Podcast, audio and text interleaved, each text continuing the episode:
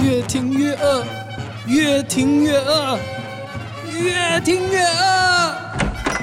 欢迎光临美食茶水间。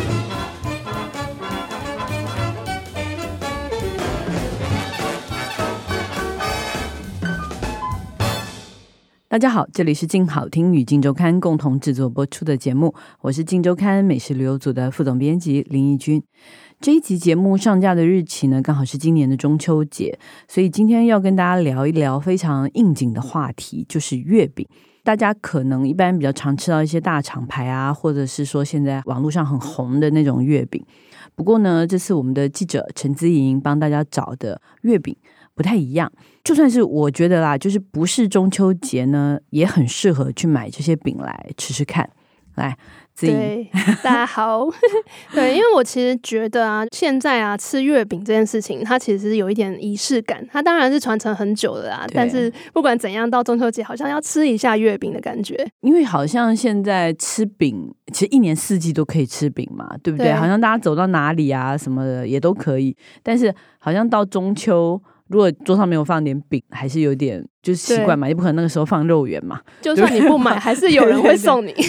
也不一定是每个人都有这种朋友会送嘛，对不对？但是我为什么想把这一集放在这一天，就是说，哎，因为你知道现在很多饼都是什么要订啊，又要干嘛的，很难排。对对对，，那我们这一次去了很多的市场市场去找嗯这种老月饼，对，那就是其实你可能真的很忙，你根本没有时间去买饼，可是你可能到这个市场里面去，也可以单买一块饼，就是有那种应景过节的感觉，对我觉得也不错，也不错而且。我们找的这几间风味其实都蛮特别蛮的蛮不耶，错，就各有特色。像我就不是那种会去追大排长龙的饼店的人，对我也不是很喜欢吃的，我 想到那个就觉得好累。好累哦， 懒惰这样。对，对所以我就想说，应该会有一些老饼铺吧。这些老饼铺可能他也没有在行销，或者他也没有说什么网络上的声量加持。对，其实你看好多传统市场里面，多多少少都有都有一两一两间间这种、哎、嗯就是其实大家对它的需求有时候是拜拜，对对对有没有对对拜拜对没错的时候，没错嗯对不对？很多地方都有哦，嗯你连什么台北木栅、啊、那种老市场啊，就都有一两家这种。可是你说对他们除了在地人之外，其实是没有什么知名度需的。要一些在地人那 推荐，这就是记者的工作啊，对，或者对是需要我们去挖掘。对，就需要我们去挖掘。对这要不然感不然谢他就一直停留在在地社区或者是那种周的遭的嗯的那个社群里面，可能也许在他们当地可能有赖群组对，大家都知道，只有我们对，不知然道后这样。只有我，只是我们不知道。对对对那我们希望帮他再让更多的人知道，你可能刚好可以经过那附近、嗯或什么，哎，你就可以去买。哎，你这次跑了蛮多地方，虽然我们对那时候采访时间挺赶的，北中南。对你还是认真的 北中南都去对，我了，们很公平的。对，很公平， 对，对。然后先讲新北永和这间新达烘焙，它 OK 是在顶溪市场里面。哦，对，那为什么我当初会知道这一家呢？就是因为我们的孝杰那我们的小吃达人梁孝杰先梁生，孝杰先生，他对住在永和嘛，对。然后他说他真的快要把中永和翻每遍了每一寸土地都翻起 来了，对，他就跟我说：“哎、你不是要做老饼铺吗？我在顶溪市场路过，有看到一间，应该是已经经营蛮久的。然后他说他那个蛋黄酥哦，颜色超漂亮的，以他的那个美食敏锐度，他觉得一定很厉害。然后后来我们就真的去买他的那个。”蛋黄酥来吃，等一下再讲他蛋黄酥的故事。反正呢，这间新达烘焙它其实是已经创立了三十五年，嗯，老板叫许金文，嗯他一个人做这些饼，每天早上一个人就在市场里做饼，然后他老婆负责前面那个摊头，哦，一个人做一个人负责卖，对，一个人做，一个人卖这样子。哦，那它种类应该蛮多的、哦。它种类其实还蛮多的，对，因为嗯他开始卖饼的那个时间点，刚好就是西点烘焙开始盛行的时候，所以他嗯原本是有做面包、蛋糕那些，然后兼卖老婆饼跟凤梨酥，哦，对，后来呢，客人就说你要不要开始做蛋黄酥？那我觉得他嗯应该是就是底子很好，所以他原本就有学蛋黄酥，然后他就开始卖蛋黄酥。结果这个嗯蛋黄酥呢，意外地就成为他现在店里面最热卖的。哦变一个东西招牌的商对品了。对对，哦，就是这个老板很厉害，什么都会做。他很厉害。 对，对，哎，常常你去看这种老市场里面的职人哦，对真的职很厉害人。所以我问说会不会有很多种，是因为我觉得他们真的会因应左邻右舍各 种需求，他每一样都做，那当然都量不多，嗯，但真的是什么都有。哎，对，像我们那天是早上八点左右到的嘛，嗯那他的那个招牌乌豆沙蛋黄酥刚好就出炉，嗯就像笑姐讲那样子，就是哇，好香，然后一整嗯盘、一颗颗这样黄金色的，很整齐的排在那边。嗯因为我就是好奇说，那为什么他的饼可以做得那么好吃？他就说他觉得最重要的是那个皮的关键比例，啊黄油金比例，油酥皮的那对油个酥皮的比例，像糖水啊、面粉啊，他特别用比较高级的纽西兰安加奶油嗯去做这样的皮。他说，嗯当然以前师傅并没有教他用这种奶油，但是他就是一直试，他觉得嗯这个是最好吃的，口它感的最好。香气可能不是很不知道人有工的的。对，有的 就是太香，太香很也怪不好。 对对，对，它那个现在大家香是都知道饼了香，对对真实的那种香，你现场闻就知道了。嗯对，然后弄成饼皮之后，它还要需要放一晚，哦，所以他之其实后前一天晚上都有很多准备工作，对，需要先准备。第二天来的时候就先入烤。那另外一个点就是说呢，用红土鸭蛋这件事情也是蛮精髓的。对红土鸭蛋是蛋黄酥的灵魂。嗯。那这个鸭蛋呢，除了先腌之外呢，前一晚也要先烤好。嗯，嗯对，那烤嗯好之后，它隔天就会带点 Q 度这样子。嗯嗯嗯，对，像红土鸭蛋，它本身呢，就是在它隔天烤了之后呢，它红土鸭蛋的那个油脂呢，它会直接流到底部的饼皮里面，嗯，所以会增加它整个饼吃起来的口感，带点油脂，口感就会更酥一点。因为鸭蛋的那个油跟那个油酥皮的油又不一不样一嘛，样对对对对，所以对两个相加会增加它的风味，这样子。嗯，哇，这对感觉听起来就很好吃。对对，之后就是早上当场烤，对，早上当嗯然烤，然后接下来他就准备明天要烤的东西，就依照他现场的订单这样子。嗯那当然，它嗯还有卖像绿豆碰啊，刚刚讲的那个老婆饼，它老婆饼也是很传统的，嗯就是里面包马吉的那种老婆饼，还有咖喱饼，哦，对这类的东西就。咖喱里面是包对猪对肉对的，，就咖喱哦咸食的咸食的，就是喜欢吃咸的就可以选咖喱饼这嗯样子。口味真的很多。那它那个蛋黄酥只有乌豆沙一种吗？它蛮厉害，它蛋黄酥还有凤梨口味，然后芋泥口味。就是有些人好像是不喜欢吃乌豆沙嘛，对对对，那你也可以吃吃看芋泥，对，我就说你看这些小店，你看它是不是很照顾各种口味？对，其实每一个你看都要芋泥什么制都作，很其麻实烦都很费工啊。它还有纯蛋黄酥，就是都没有包的，就是只有蛋黄跟皮的。真的假的？真的真的，还还有有这这个种。还有这种，对哎对对我觉得对这种还蛮厉害还的蛮耶，厉因害为真的有的人就是不喜欢吃里对面有那一层，你可以跟知他道克吗制哦，因为他那时候有说，就是你不要蛋黄也可以蛋，黄因为这酥是不要老蛋板黄自己手工做的，所以你可以跟他说不要 蛋黄。他完全什么都可以克制化 嘛。对，但是就是可能要提前预定呢、啊。对啊，对提对前对久一点对跟他预定，不然老对板很 可怜，一个人做。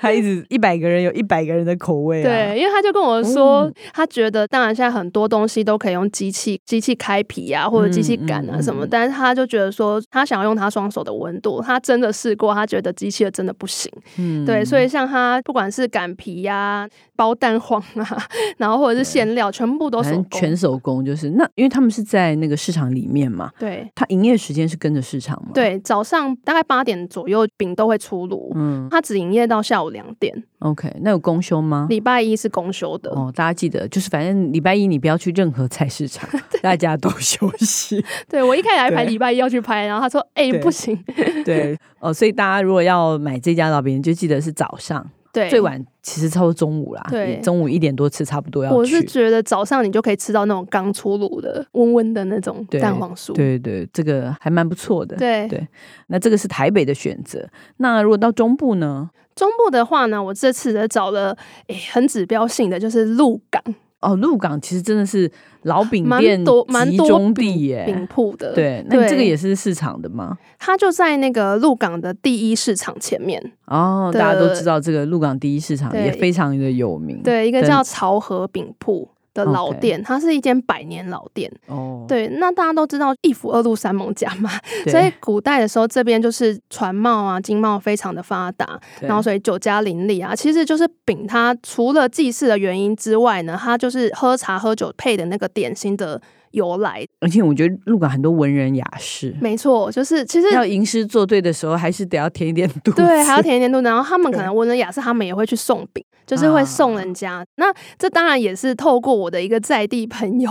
叫做许书基，之前我访问过他，啊有他有是老屋修复对的专家。对那他也是小镇文化协会的理事长，他就跟我说，就是虽然我们鹿港很多的饼铺，但是如果你问土生土长的在地人，你说如果我要呃，比如说结婚我要订饼的话，嗯哪一间最推荐？他说十个有九个会跟你说潮和饼铺。你看这个是他经过非正式对统计 的，对的对对，一真个正在结地果人。对，他说，对说不定十个有十个会跟你这样讲。然后，其实这个潮和饼铺，它第一代的创办人呢，梁朝选先生，他十三岁就跟当时因为很多唐山过来的饼铺师傅嗯来对这边对开对饼对店，对，对，他就学做饼。现在是已经是他的第三代嗯的孙子，就是梁阳昌跟他的大弟、小弟还有妹妹一起来接手这个饼铺。嗯，连妈妈也有一起嘛，对对对，不妈妈对很可爱嘛。她说妈妈是唯一三百六十五天全年无休的人，我看你的照片跟 我觉得梁家人好团结，超团结，，不是很感人吗？对，很感人。所以我们很认真的把每个人的名字都写出来，很认真的写上去，然后你还问说那天小弟弟不不在，怎要么写他办？的名字吗 我小弟不在， 名字要在里面然吗后？就是编辑就说要，说对要，但呃，没好关系 对，对没关系，对，然后我觉得我最为这个饼店感动的是，梁大哥跟他爸爸都有一个共同的心愿，就是说他们想要把真正传统的那些饼尽量的都留下来。嗯，对，所以在他们的饼店里面啊，你可以看到以前呢结婚用的那种大饼，而且是单纯只包麦芽糖做内馅的那种大饼。嗯，就是只有饼跟糖，对，啊因为以对前我也很喜欢那种，就不没要再钱不要嘛再加那些。有的没的，是不是？有时候 啦，就是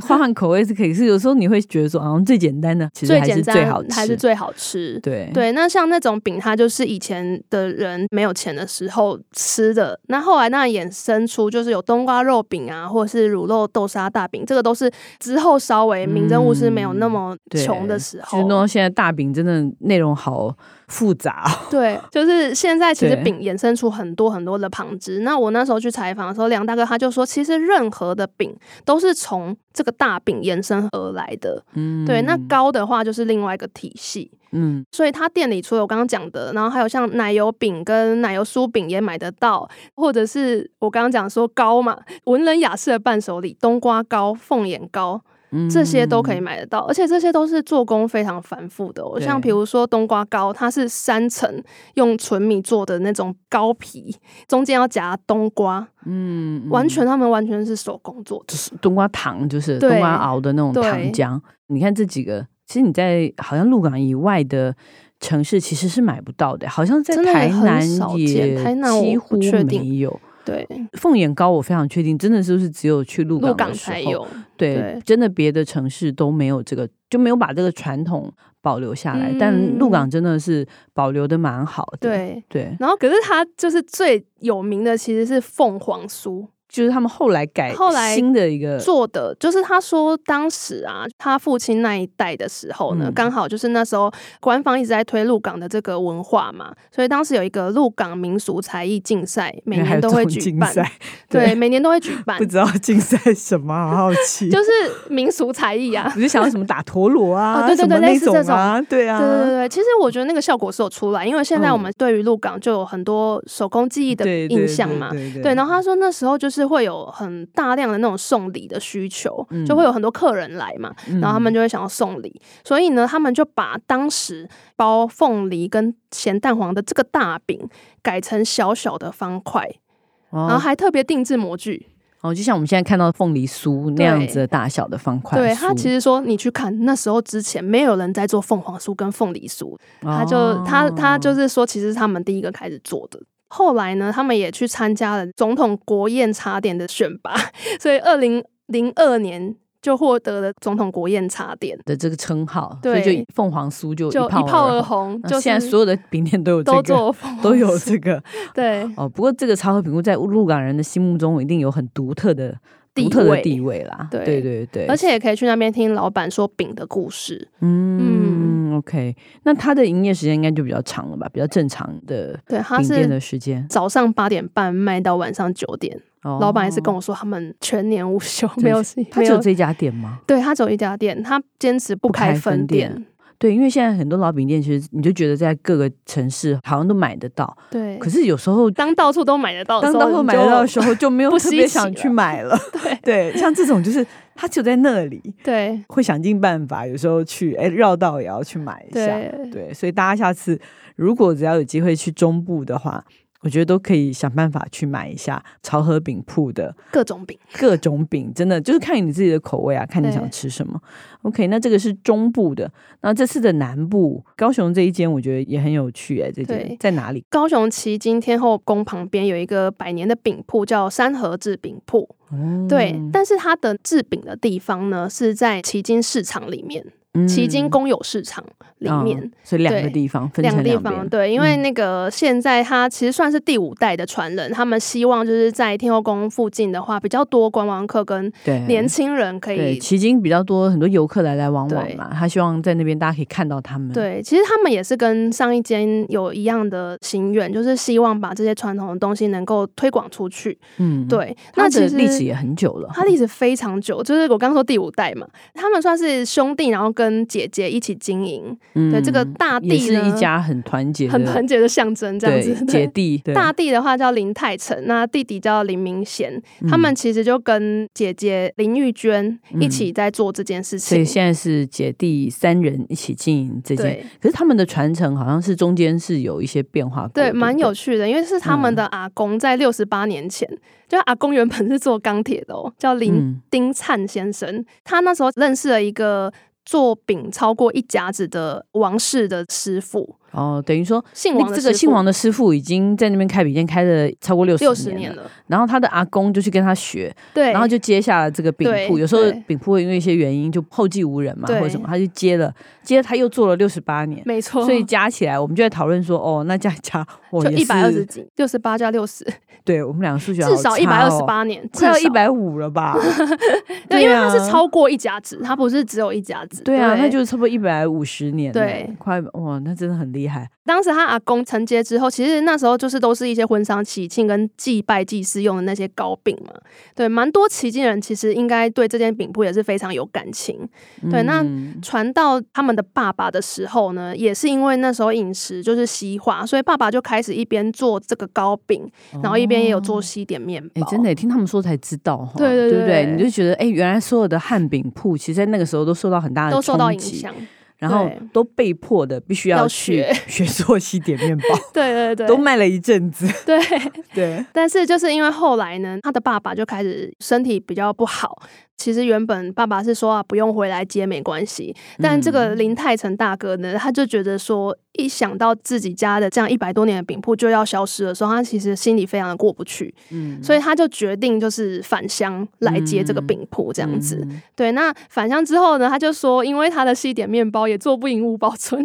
所 好以直呢，接、哦，对很直果然是接高雄人， 对，很直可接都爱是以五宝他村说当一个标对，杆。他说既然我做不赢五宝村，那我要好好的来做这个汉饼 的。对、呀、就不同赛道来专竞精争就好了。对，他他就把专精在汉饼这样子，他把他比较擅长的赛道经营的好，对也很好。然后对其实就我刚刚讲，他其实市场里他们兄弟俩都在那边做饼嘛。嗯嗯那其实，实你也可以直接在市场里跟他们订饼。然后我印象最深刻就是他们做饼的那个木桌，嗯，嗯整个是已经凹陷下去了，哇，就是一个很厚很厚的木桌，然后嗯中间有个凹下去。然后他说，因为从我阿公，他就是在这里做饼。啊，因为要敲啊，对什么要要对都揉在啊这要干边嘛干嘛对都在对那对边对对对，所以你就会对那种传承的精神非常的感动。对，对，对那其实一直到现在，他们最有名的是中式的月饼。嗯，对，那他中们式像什么五仁月饼吗？还是对，它什就么是这有种也有乌豆沙，然后莲蓉。五仁的话是稍微特别一点，现在蛮少人做五仁的，因为嗯对五仁对它就是要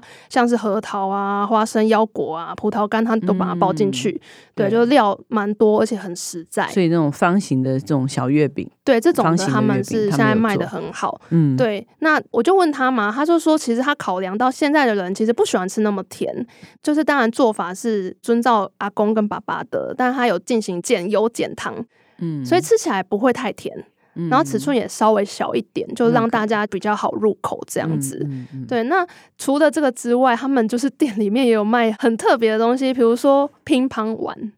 对啊，这个没办法想象，就是米香做成一个球的样子，哦，做然成后乒乓球那种感对觉，对对，然后下锅去油煎这样子。哦，对，然后他说，其实以前古早时候啊，女人坐月子都一定要吃这个乒乓丸，是哦，对，就嗯没有钱嘛，所以他就做那种乒乓丸， 让女人很有饱足感。嗯然后他有一个，嗯故事，就是说，这个是南部的女人出嫁第一年之后呢，可以从娘家带回夫家的一个伴手嗯礼。从娘家带回来，对，娘家带回夫家，所以就是你回娘家，然后要回来的时候，对，就是带你的第一次回娘家之后，然后从娘家回夫家的时候带这个哦，乒乓，丸。嗯对嗯，然后很有趣的，他说就是其实这个乒乓丸有大小之分，就是如果你怀孕了，女生一定是第一个知道的嘛。嗯那你回家的时候，如果你的那个乒乓丸呢是有大小颗之分的话，就表示就是要跟夫家说，我其实我怀孕了。好吧，对， 这对是什？么传说啊？这没有妙对哎，对对这真的，这真的。哦，就是对，以前不好，有点不好，不好意因为思以前开口很，内敛啊，然后就用这种方式来说，对好吧对，对不起，我是我们真的是可能是现代的女人，我们完 全没有现代办法女想人着为什么要这为什么要这么隐晦？是 不是？啊，还要还要再哎、你现在还要再去买大小不同的没有，好以前都是定做的啦，就是定制大小不同的这样子。哦、好啦对，然后这是有趣的小啊故这事。真是增长了点小知识。，对，所以嗯就是其实他们也是很想要把这种传统的东西留下来。然后像对他也有做很扎实的海绵蛋糕，也是古早味的那种海绵蛋糕。嗯对对，然后也有绿豆碰啊等等的，其实品相也是非常多。大嗯家可以再看他们的脸书上面是会有一些品相。哦、嗯 o k 那所以他们的营业时间是他们是早上十点到傍晚的六点，但是这是店面的时间，就是我刚刚说嗯嗯天后嗯宫旁边，就庙对前路对。那个地方，这那样礼子拜六、礼拜天因为那边会开比观较光晚，客比较多嘛，对，会就会开开到八点，点。然后礼拜五公休。所以大家如果有机会，这个我觉得蛮有机会的，因为高雄迄今还蛮容易蛮去的，热门，对，蛮热门，很多人都会去那边走一走。嗯那就可以去那边。对我非常好奇这个乒乓丸，我觉得可以 去买一个来看，来吃吃对看这个古早味的米香是什么味道。那你也可以去买一些像刚刚说的月饼啊、嗯绿豆碰啊这些。那希望今天中秋节，如果大家还没有机会吃月饼的话，就赶快去这些老市场里面的饼店去找一下哎，去找一下，对可能就会有意外的收获，然后也很有过节的气氛对。 OK，那我们休息一下，等一下再回来我们的试吃单元。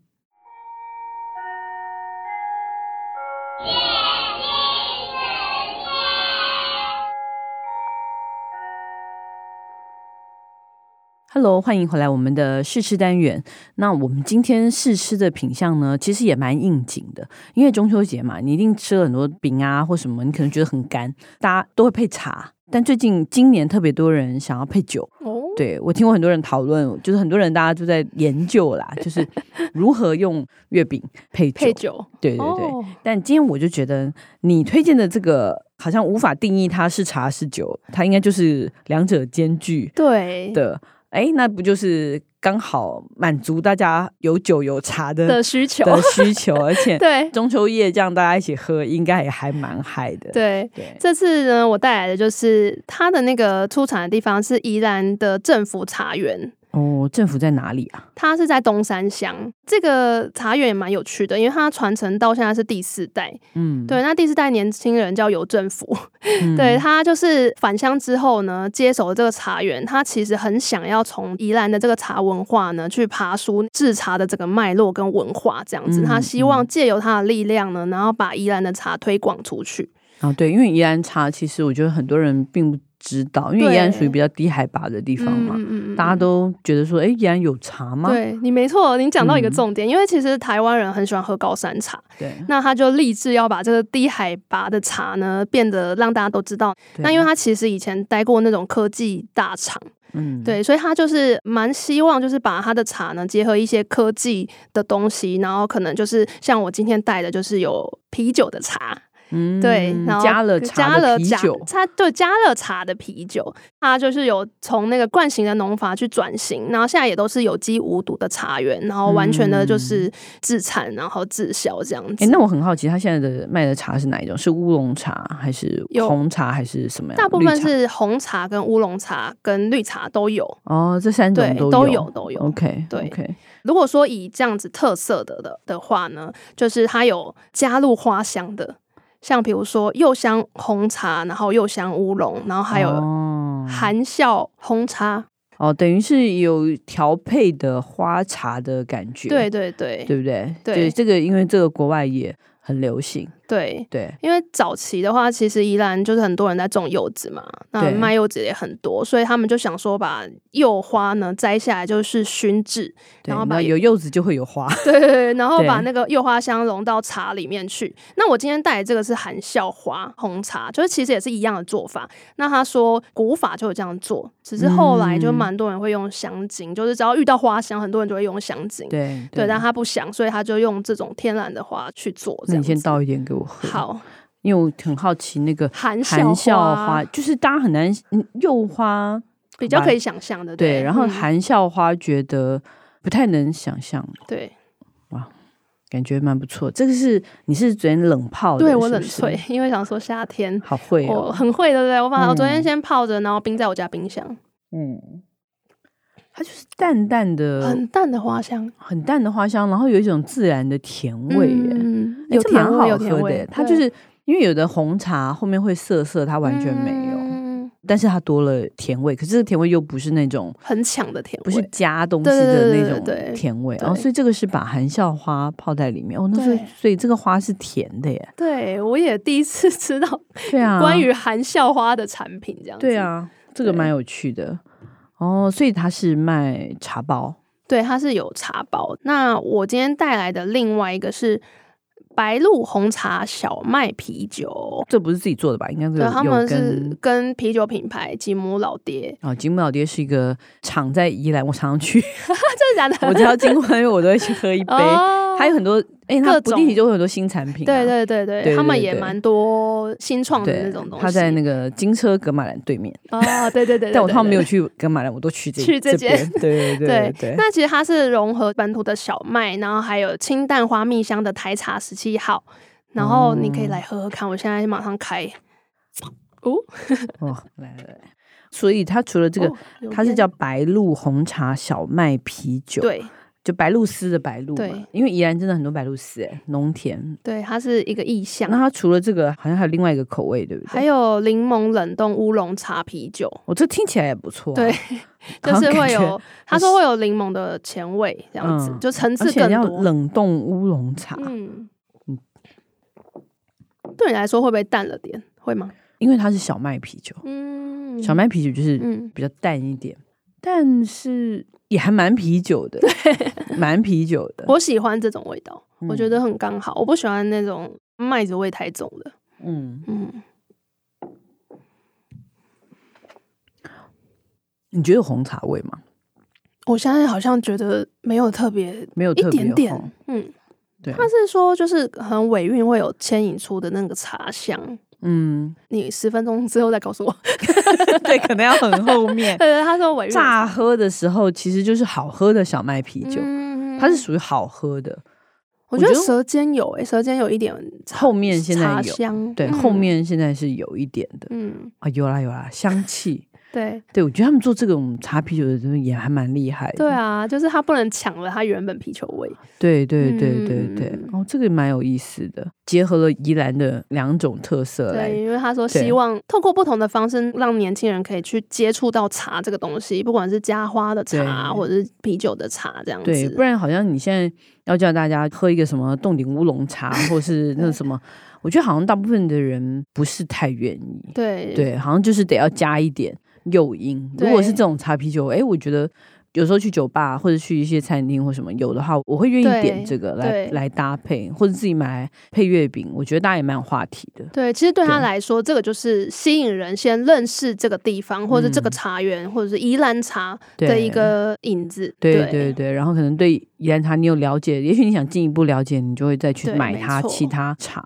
嗯， OK，好，希望大家喜欢我们今天的节目。那如果想知道更多更新的美食资讯，欢迎关注进食旅的 FB、进周刊的网站，或者是订阅我们这群记者的 YouTube 频道，里面有很多很有趣的影片，而且我们每周三都会更新。感谢大家的收听，也请持续锁定由静好听与静周刊共同制作播出的美食茶水间。我们下次见，拜拜，拜拜。